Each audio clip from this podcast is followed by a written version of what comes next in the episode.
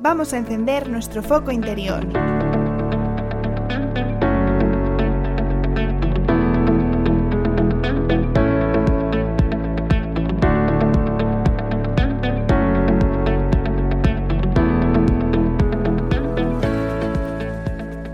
Bienvenida, bienvenido al octavo episodio del podcast Foco Interior. Personas altamente sensibles. Paz. Soy Seila Gallego, psicóloga y especialista en sofrología caicediana. Hoy vamos a hablar de un tema que me apasiona, la alta sensibilidad.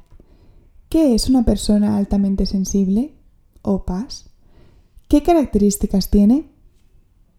Al cruzar una sala, la mayoría de personas quizá tomen nota de los muebles, de la gente, de todo lo que hay allí.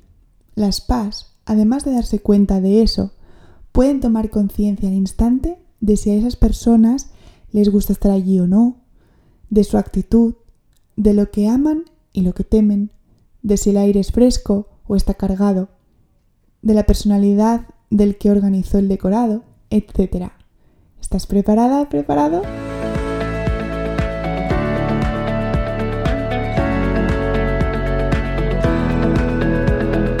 Si hasta ahora te has sentido un poco diferente, un poco llorona o llorón, y te han hecho muchas veces la expresión qué sensible eres, o te lo tomas todo muy a pecho, puede ser que seas una persona altamente sensible. A partir de ahora diremos paz. ¿Y qué es una persona altamente sensible? Para expresarlo de la forma más sencilla posible, es una persona con un sistema nervioso más sensible que el de la mayoría de personas.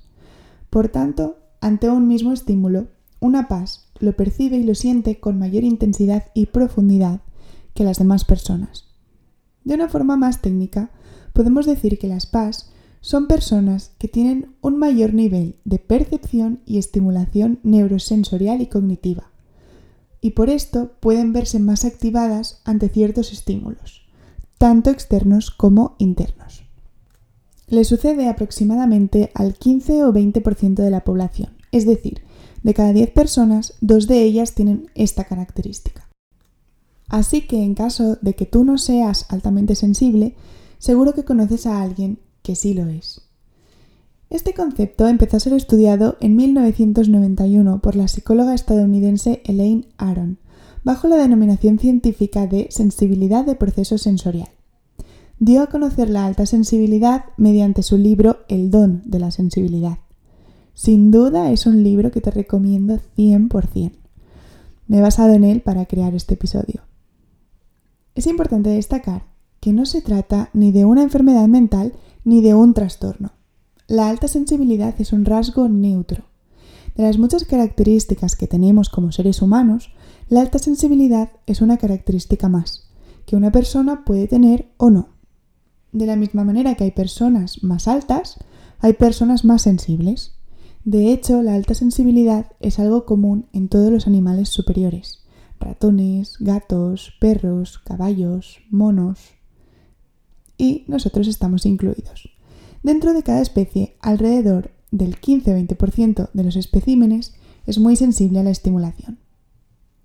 ¿Y qué significa todo esto? Significa que las PAS son conscientes de cosas muy sutiles de su entorno, que pasan desapercibidas para los demás. También implica que se abruman con más facilidad cuando están sometidas durante mucho tiempo a un entorno en el que hay muchos estímulos y llegan a sentirse exhaustas o con el sistema nervioso alterado. De modo que este rasgo tiene sus ventajas y sus desventajas. ¿Quieres saber más? Seguimos.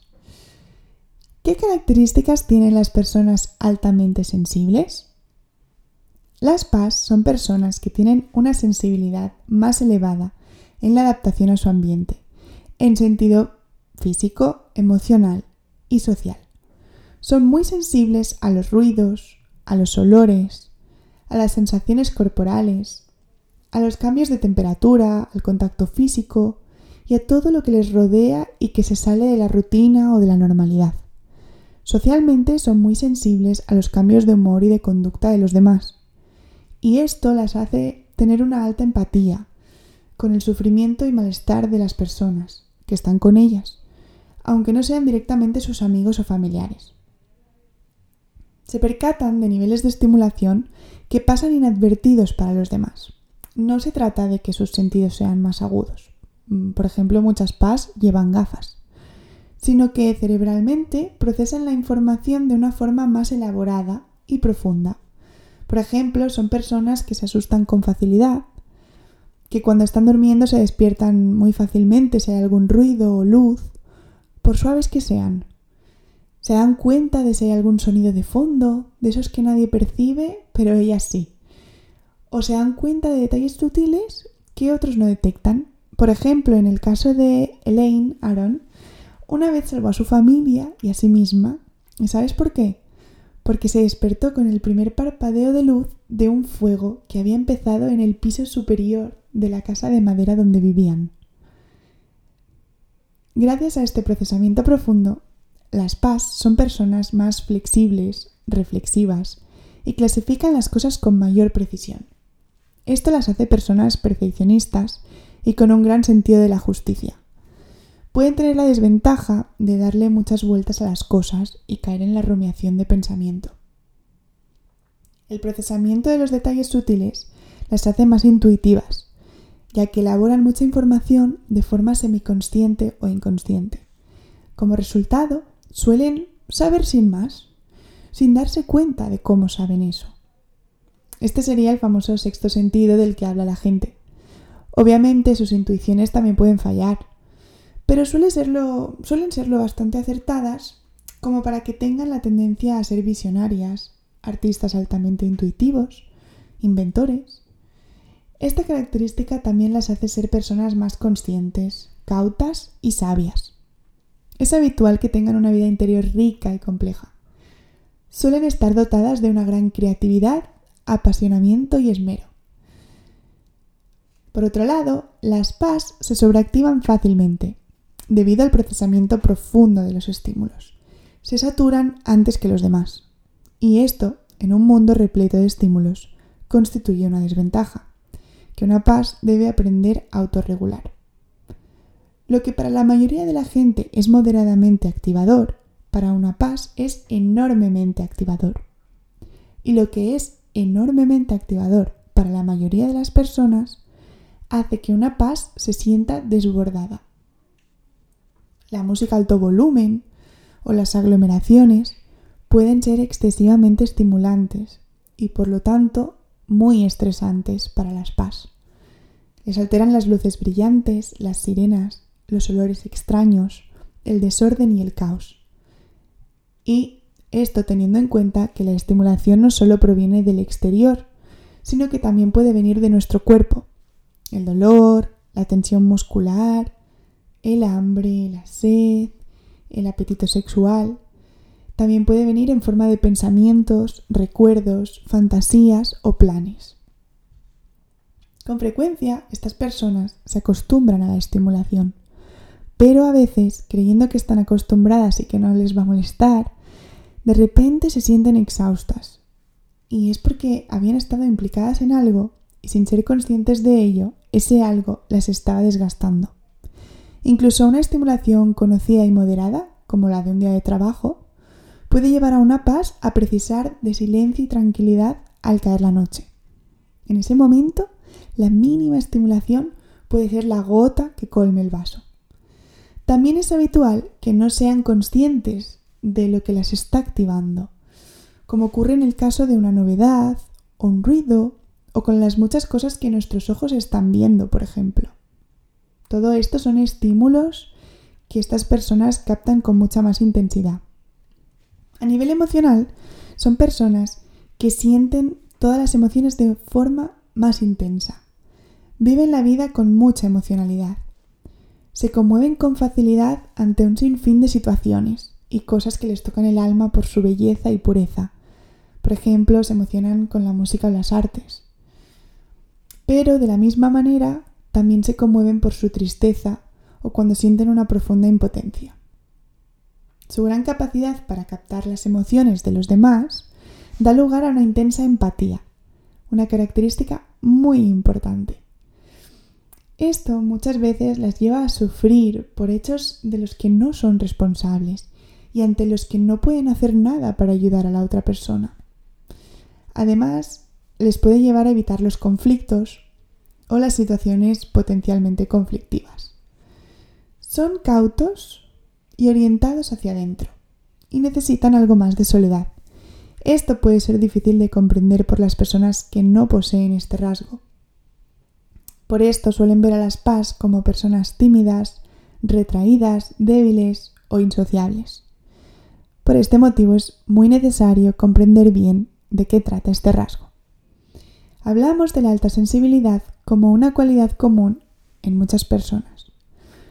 Pero es importante destacar que las PAS son completamente diferentes las unas de las otras, a pesar de tener esta cualidad en común. Esto es muy importante. La alta sensibilidad se puede detectar desde la infancia, aunque puede ser difícil para los padres. En los bebés se puede observar una mayor reactividad al entorno. Se les irrita la piel, les molestan las etiquetas de la ropa, la luz o el pañal. Cuando crecen suelen ser más inhibidos, más profundos y hacen preguntas que no les corresponden por edad. El niño que es altamente sensible es más observador, percibe si está en un lugar seguro y ante un tobogán siempre es el niño prudente. Es muy habitual que se preocupe mucho por el amigo triste o la profesora que está enferma. A pesar de las dificultades a las que se enfrenta una paz, en un mundo menos sensible, la sensibilidad es un don. Suerte que en el mundo existen personas sensibles. Así que si en tu caso eres una paz, te animo a que te conozcas, a que te comprendas y profundices en tu sensibilidad. Este don te abrirá muchas puertas. También será muy importante que sanes tus heridas más profundas y que aprendas a cuidar de ti o de tu yo bebé cuerpo, como lo llama la doctora Elaine Aron. Y esto es importante para mantener tu nivel de activación en equilibrio. ¿Te gustaría saber si eres una paz? Puedes hacer el test que diseñó la doctora Elaine Aron. Lo encontrarás en el link en la página web de www.focointerior.com.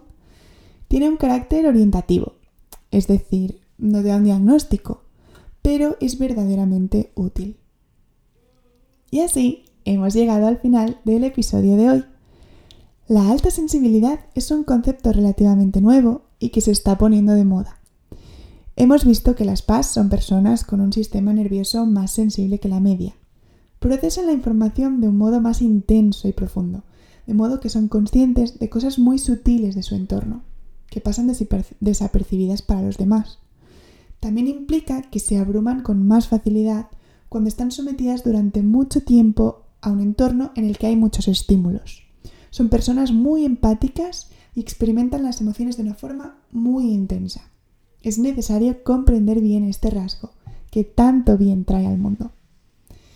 Escríbeme a info.focointerior.com o en el formulario de contacto de la web, que ya he dicho antes cuál es, Puedes seguir el podcast de Foco Interior en Spotify, eBooks, Google Podcast y Anchor. También me encontrarás en Instagram, cada vez somos más, y en Facebook. Nos vemos por allí.